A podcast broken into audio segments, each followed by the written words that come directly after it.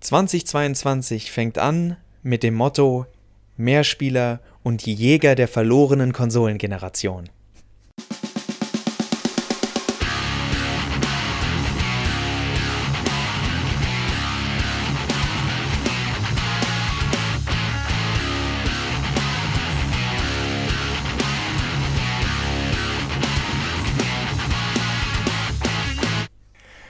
Und damit herzlich willkommen zu einer neuen Ausgabe, der ersten Ausgabe im Jahr 2022 von, äh, von Mehrspieler, dem Podcast äh, von Robots and Dragons und von, von daran geht die Welt zugrunde.de über Videospiele. So, das haben wir dann jetzt auch hinter uns. Äh, ich hoffe, ihr seid gut, ihr habt die Feiertage gut überstanden, seid gut ins neue Jahr gekommen. Wie ihr im Hintergrund hört, hier ist auch alles, alles gesund und munter und mitteilungsbedürftig.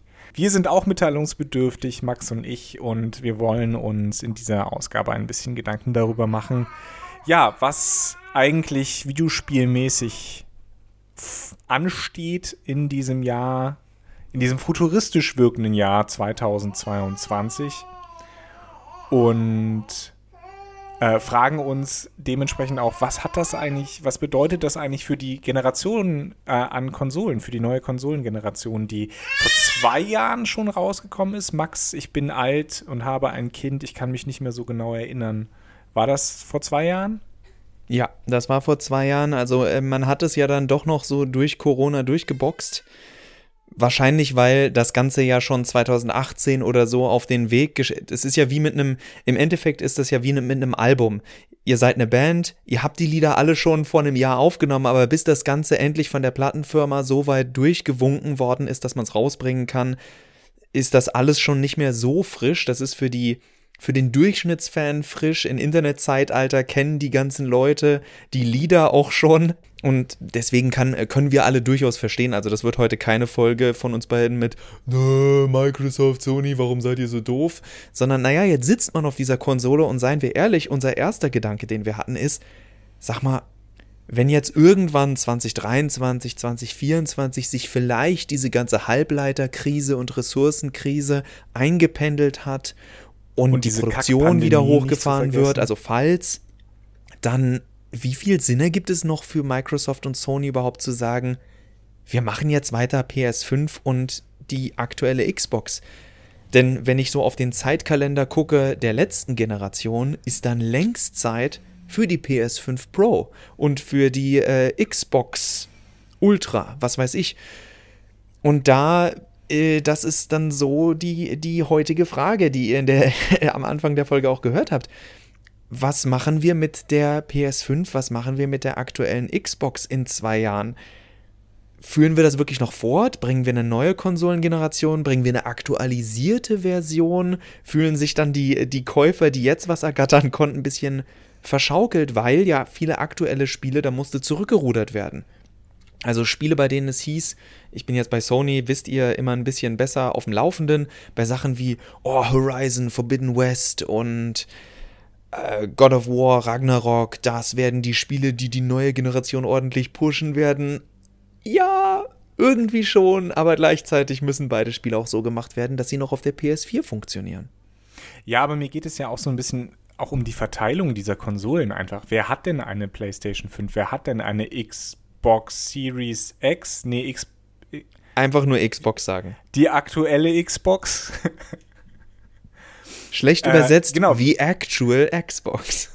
Wer hat die denn? Äh, außer halt ein paar Scalper, die das, äh, die die gesamte Versorgung quasi monopolisiert haben. Das ist auch vielleicht ein interessantes, ähm, ein interessanter Aspekt, der nachdem äh, diese, diese, dieser ganze Wust an Problemen, was die, die die jetzigen Konsolen haben, abgeklungen ist, vielleicht auch mal angegangen wird oder zumindest angegangen wird in der nächsten, in der nächsten Generation. Also wie geht man mit diesen Leuten um, die diese künstliche Verknappung im Grunde genommen herstellen? Äh, aber wie gesagt, ich stelle mir eben die Frage, äh, was ist, wer, wer kauft sich denn eine Xbox? Und wenn man wenn wir jetzt überlegen, so 2023 nehmen wir mal an, da ist es wieder so, dass alle, die wollen, auch können. Ja, also alle, die eine neue Konsole haben wollen, die sich auch kaufen können. Wie lange gibt es die dann? Gibt es dann nicht schon, wie du ja schon prophezeit hast, vielleicht in zwei Jahren? Vielleicht spart man dann lieber das Geld, um in zwei, drei Jahren diese Pro-Versionen zu kaufen? Ich, ich könnte mir auch vorstellen, dass man bei Sony und Xbox sagt, ja gut, ja gut, wir sitzen jetzt schon hier an der Entwicklung der neuen Konsole. Äh, es gibt in drei, vier Jahren die Xbox, äh, wie auch immer sie dann heißt, 7 und die PlayStation 6. Ähm, einfach weil diese jetzige Konsolengeneration zum einen kein so riesiger Sprung war, also ja, leistungstechnisch schon, aber es gab auch keine Spiele, die da jetzt irgendwie groß was, groß Innovation geliefert haben. Und ähm, es ist einfach nicht verbreitet genug. Also schreiben wir das ab, konzentrieren wir uns auf die neue Konsole, wo wir dann auch die Lehren draus ziehen aus der alten Generation und, und verkaufen direkt das Teil neu. Wobei da ja die Frage ist, was sind denn die Lehren aus der alten Generation? Denn es gibt dadurch, dass wir keine Spiele bekommen haben, weil es sich nicht wirklich gelohnt hat, beziehungsweise viele Produktionen auch durch Corona verständlicherweise in die Länge gezogen worden sind, wir, wir haben sozusagen ja noch gar kein Feedback derzeit für was macht ein, was macht ein Spiel auf der PS5 wirklich gut? Was macht ein Spiel auf der aktuellen Xbox wirklich gut? Oder was sind Probleme, die sich da zeigen?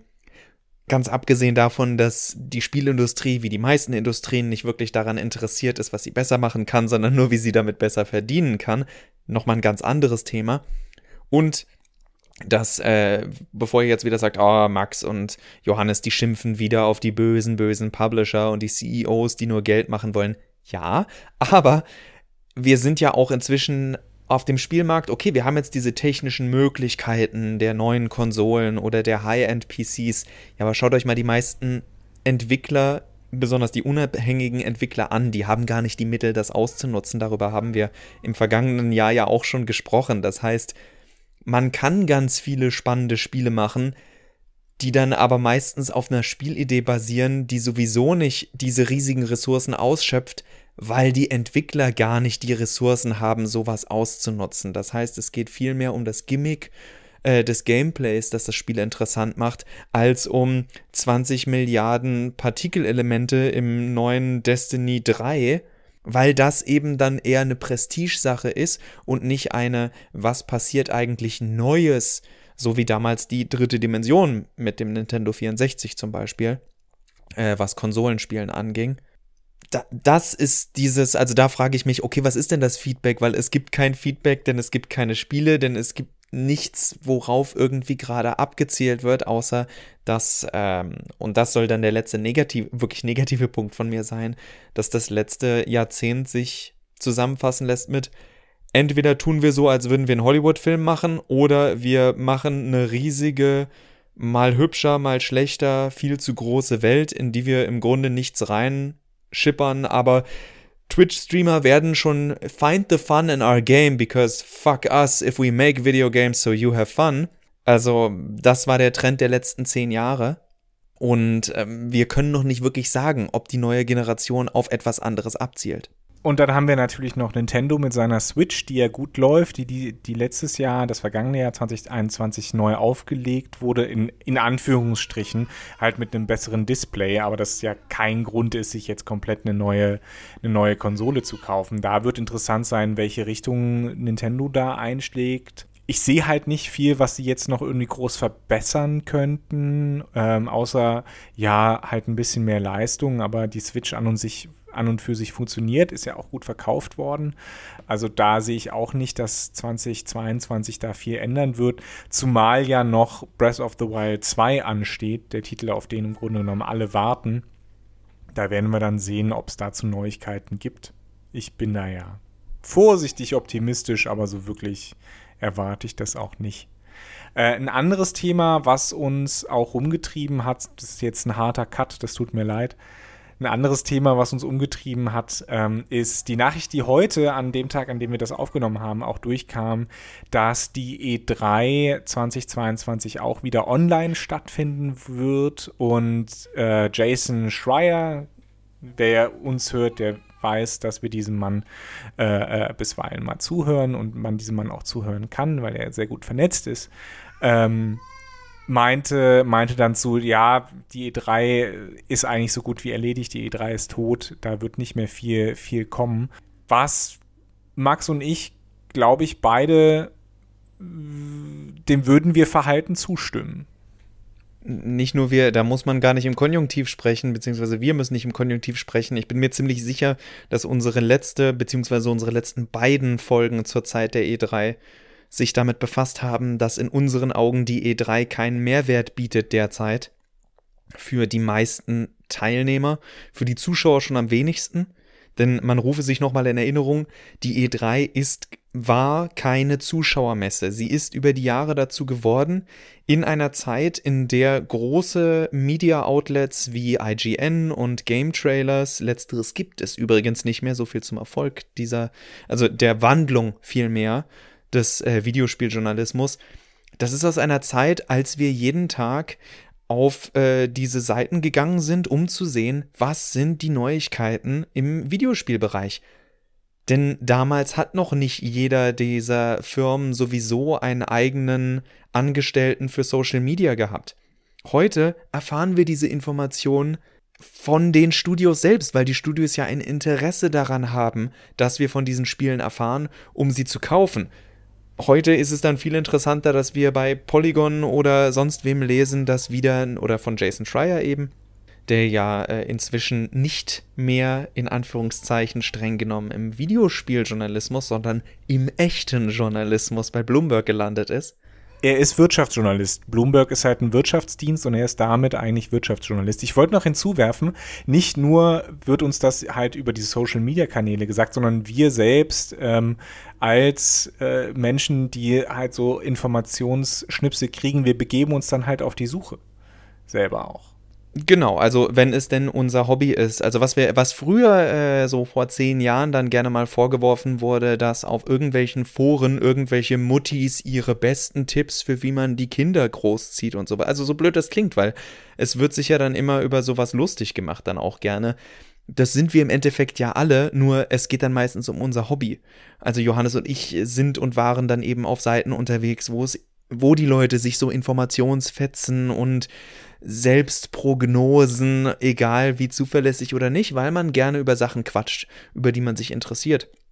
Und da gehört die E3 dazu und Gewohnheiten sterben schwer. Das heißt, es wird ganz viele Leute geben, die sagen, nein, ich muss doch weiter da drei Stunden mir das angucken, live, weil die Informationen ja innerhalb der nächsten drei Stunden weglaufen könnten ganz abgesehen davon, dass wir inzwischen im Zeitalter sind, dass sechs Stunden später sich schon rausstellen kann, ups, wir haben das Spiel doch nochmal um sechs Monate verschoben, oh, sorry.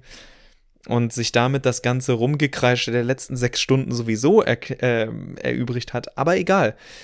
Die Frage ist wirklich, wen erreicht eine E3 noch? Und die E3 war ursprünglich dafür da, dass Firmen untereinander äh, Kontakt knüpfen. Es war die Chance für Kleine von Großen aufgegabelt zu werden gerade aus einer äh, Pre-Patron-Zeit.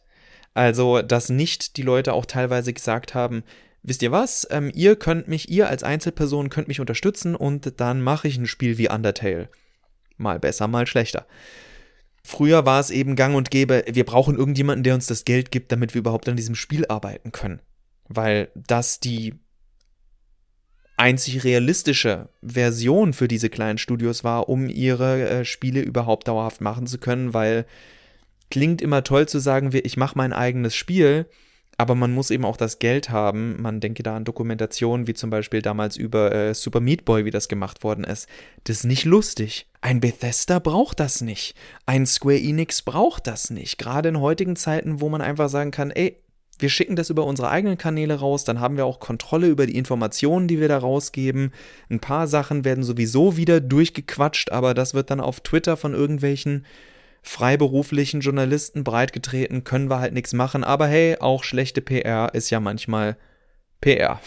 Was ich dann interessant finde, ist halt noch die Frage, wie eine richtige Publikumsmesse wie die Gamescom damit umgeht, ob es diesmal dieses Jahr auch wieder nur online stattfindet. Und ich glaube, man hat ja eigentlich auch gute Erfahrungen damit gemacht, dass das online ähm, zu, oder online zu legen.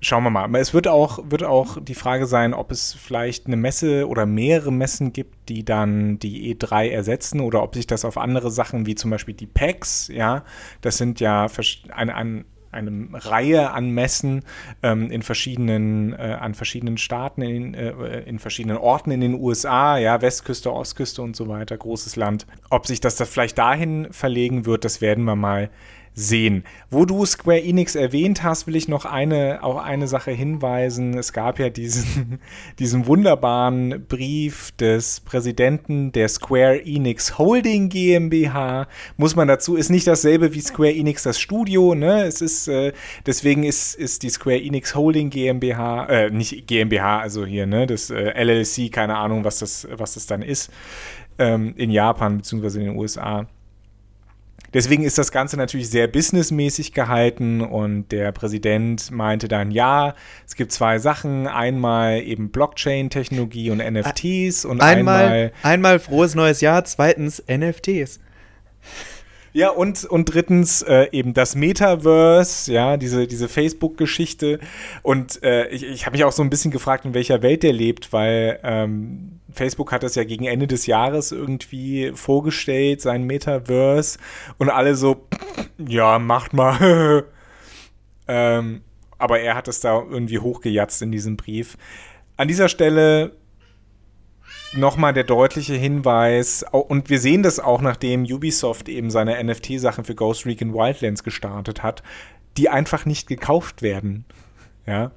Äh, NFTs ist Betrug. Das ist ein, ein, ein Schneeballsystem sozusagen, äh, in dem es immer nur darum geht, den Menschen auszunehmen, der gerade halt den schwarzen Peter hat äh, es geht immer nur darum, diesen schwarzen Peter weiterzugeben. Ihr könnt damit nicht das schnelle Geld machen. Wenn ihr das glaubt, dann ähm, kriegt ihr den schwarzen Peter und ihn nicht wieder los.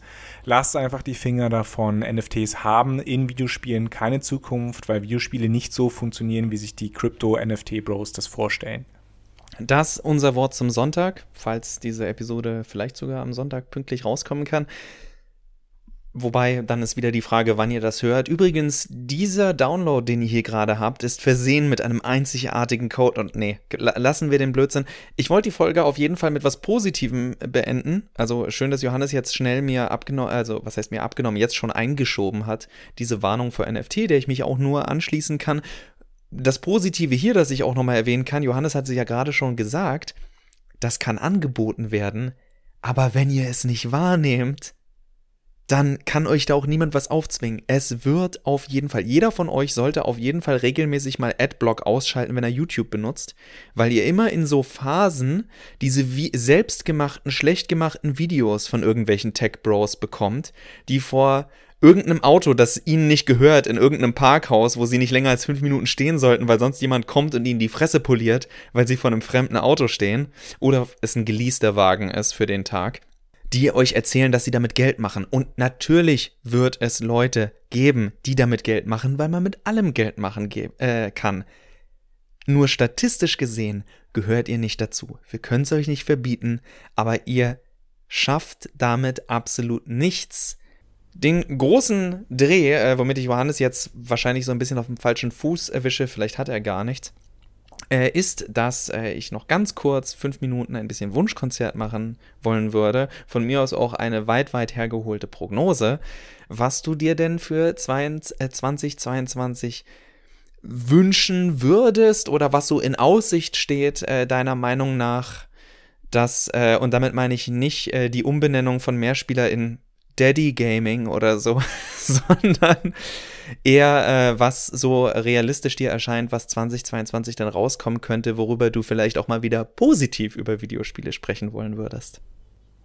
Also ich habe die Hoffnung, dass 2022 äh, es zumindest Neuigkeiten gibt über Breath of the Wild 2. Wir haben ja schon letztes, vorletztes Jahr erste Spielszenen gesehen, also vielleicht gibt es irgendwas, ähm, ja, äh, konkreteres. Vielleicht gibt es auch Neuigkeiten zu Star Citizen. Ich meine, bin kein MMO-Fan, aber das ist schon mehr oder weniger eine, äh, ein Spiel, was mich äh, oder was eine Fantasie in mir wach oder aufruft, die ich seit Kleinkind, seitdem ich Kleinkind bin, habe. Und ansonsten tatsächlich habe ich nicht so viele Erwartungen an 2022, ähm, außer dass ich vielleicht ab Sommer dank Kindergartenbesuch ähm, ein bisschen mehr Zeit haben könnte, Videospiele zu spielen, aber vielleicht nutze ich die dann auch einfach, um zu schlafen. Ich weiß es noch nicht. Schauen wir mal. Aber das ist, also konkret, das sind meine beiden Erwartungen. Ich hoffe natürlich, dass es irgendwie einfach besser wird, generell. Naja. Gut, also deswegen vorsichtig. ja bewusst bei Videospielen bleiben. Aber auch da könnte man sagen, dass es besser wird. Ich habe ähm, ich habe mir tatsächlich dann nochmal zu, also meine Weihnachtsgeschenke an mich selbst waren, dass ich mir zwei Spiele von äh, der offiziellen NFT-Firma Square Enix gekauft habe. Äh, die da heißen Dungeon Encounters, was ein sehr auf altmodisch getrimmter Dungeon Crawler ist, nennen wir es mal so in die Richtung. In erster Linie einfach nur äh, JRPG runtergemünzt auf das Kampfsystem und nicht auf äh, die Rette die Welt-Geschichte drumrum. Und auf äh, The Neo Doppelpunkt The World Ends With You. Was, äh, was mich an den beiden Spielen ähm, fasziniert hat, ist, dass es im Grunde das eine ist wie ein Indie-Spiel, also vom Umfang, von der Größe her, damit meine ich nicht, es ist von Square Enix, also kein, nicht von einem Indie-Studio, klar. Und äh, The World Ends With You ist ein quasi-Sequel von einem, ich glaube, inzwischen 15 oder 17 Jahre alten DS-Spiel. Das ist auch wieder so ein typisches Ding, dass da jemand von unter den Producern dabei ist, der einfach nicht loslassen konnte, weil dass das Spiel sich nicht gut verkauft hat, natürlich nicht. Es sind 17 Jahre vergangen, Matrix Resurrections. Niemand interessiert sich noch für dich, Matrix Resurrections, The World Ends With You. Doch, ich. Ähm, und, ich möchte ähm, diesen Film sehen. ich werde es auch gucken, aber nur weil wir HBO haben und ich dafür nichts zahlen muss. Äh, egal, äh, ich äh, muss diese Episode schneiden, deswegen versuche ich zum Ende zu kommen. Aber es sind beides äh, Spiele, die sich tatsächlich anfühlen wie Videospiele. Was ich damit meine ist, ich habe vorhin ja schon wieder den Seitenhieb Richtung Open World und wir sprechen oft genug darüber. Ich habe keine Lust mehr und demnächst dann auch, genau wie Johannes, halt, wir haben immer weniger Zeit, wir werden älter, wir haben andere Verpflichtungen und ich will nicht wieder ein Spiel, wo eine riesige Welt ist, in der ich 90% nicht mit der Welt interagiere, beziehungsweise interagiere nur im Sinne von drücke vorwärts, um zu laufen. Also tatsächlich mal wieder ein Spiel, das äh, mehr Spiele zu sehen, die sich auf äh, die Gameplay-Mechanik konzentrieren und die dann eben nicht so cineastisch sind, die nicht so übertrieben groß sind. Womit ich nicht meine, dass sie nicht lang sein können. Ich denke da bei Johannes an ein Spiel wie Frostpunk, wo man unendlich viele Stunden reinstecken kann. Ich werde bestimmt auch an The World Ends With You, da kann man glaube ich auch so 40 bis 60 Stunden, wenn man möchte, reinstecken habe ich jetzt auch kein Interesse dran, ich spiele da lieber schneller durch, aber ähm, wenn das Gameplay es trägt, dann ist das schön. Wenn ich am Ende wie bei Horizon Zero Dawn denke, von den 30 Stunden bin ich gefühlte 20 Stunden einfach nur von A nach B gelaufen. Darauf habe ich echt keine Lust mehr und ich sehe zumindest äh, in 2022 für mich die Chance, mehr solche Spiele zu entdecken, eben weil nicht so viel Neues rauskommt, auf das man sich konzentriert. Beziehungsweise vielleicht auch ein paar Studios, wie in diesem Fall Square Enix, um mal was Positives zu nennen, da auch noch ein paar denn wir wollen ja wieder trennen, die CEOs, die Geld machen wollen und die Leute, die einfach nur Spiele machen wollen. Dass die Leute, die Spiele machen wollen, gerade auch ein paar Chancen bekommen, kleine Spiele rauszuhauen, die sonst vielleicht untergehen würden, weil, naja, wir können halt derzeit eh nichts machen. Also ja, das ist, das ist so meine Hoffnung. Die andere übrigens habe ich gerade erwähnt, mein äh, wilder Tipp für 2022. Final Fantasy 16 kommt dieses Jahr raus. Final Fantasy 16 kommt dieses Jahr raus, wird für November äh, diesen Jahres angekündigt. Ob es da tatsächlich rauskommt, äh, und äh, inzwischen erwarte ich auch, dass es eine PS4-Version geben wird. Ganz überraschend. Davon abgesehen, ähm, ich denke wirklich, dass wir derzeit nur sagen können, um den, um den Kreis zu schließen zu diesem verlorene Konsolengeneration. Als Spieler will ich das beim Schopf packen und mich nochmal in ein paar Spiele reingucken, die ich so habe links liegen lassen, weil ich doch wieder nur auf das nächste große AAA-Game geguckt habe. Weil ich echt glaube, dass es da vieles gibt, gerade auch im PC-Bereich an Spielen, die ich dann doch nicht angefasst habe, nur weil sie nicht von allen großen Seiten über den Klee gelobt worden sind, weil, wie wir in der letzten Folge drüber gesprochen haben, über diese Spiele ja auch gar nicht geredet wird. Von, äh, von daher, das ist, das ist meine große Erwartung an 2022, dass ich, äh, wenn ich Zeit zum Spielen finde, Zeit finde, in die Vergangenheit zu gucken. Und äh, ja, die, die großen Releases laufen mir nicht weg. Und das Einzige, was mir wegläuft, sind die Konsolen, die ich äh, dafür brauche, um sie spielen zu können. Und ja, irgendwann komme ich an die dran und dann kann ich die Spiele nachholen. So, so, so sehe ich das derzeit. Ich sehe gar nicht ein, mir da einen Stress zu machen oder äh, vier äh, ein bisschen FOMO an mir betreiben zu lassen. In diesem Sinne, langer Monolog. Äh, und ich wünsche euch, dass ihr euch davon auch nicht verrückt machen lässt, weil äh, Videospiele etwas ganz Großartiges sind. Johannes mir gezeigt hat, dass er ein Geschenk bekommen hat, äh, ähm, äh, was Bezug hat zu Chrono Trigger und ich mir denke, das ist ein Spiel, das kann man heute immer noch spielen. So viele Spiele, die könnt ihr heute immer noch spielen und damit könnt ihr euch wunderbar Zeit vertreiben und Spaß haben und irgendwann könnt ihr dann das neue Destiny 2 äh, Add-on spielen, irgendwann könnt ihr Final Fantasy 16 spielen. Das rennt euch alles nicht weg. Den meisten von uns. So hoffe ich, klopfe auf Holz und äh, ja, wünsche euch allen, dass ihr so entspannt wie wir, zumindest was Videospiele angeht, in das neue Jahr geht. Dem kann ich mich nur anschließen, will es kurz machen. Dankeschön fürs Zuhören. Wir hören uns demnächst, keine Ahnung, ob es äh, nächste Woche schon klappt.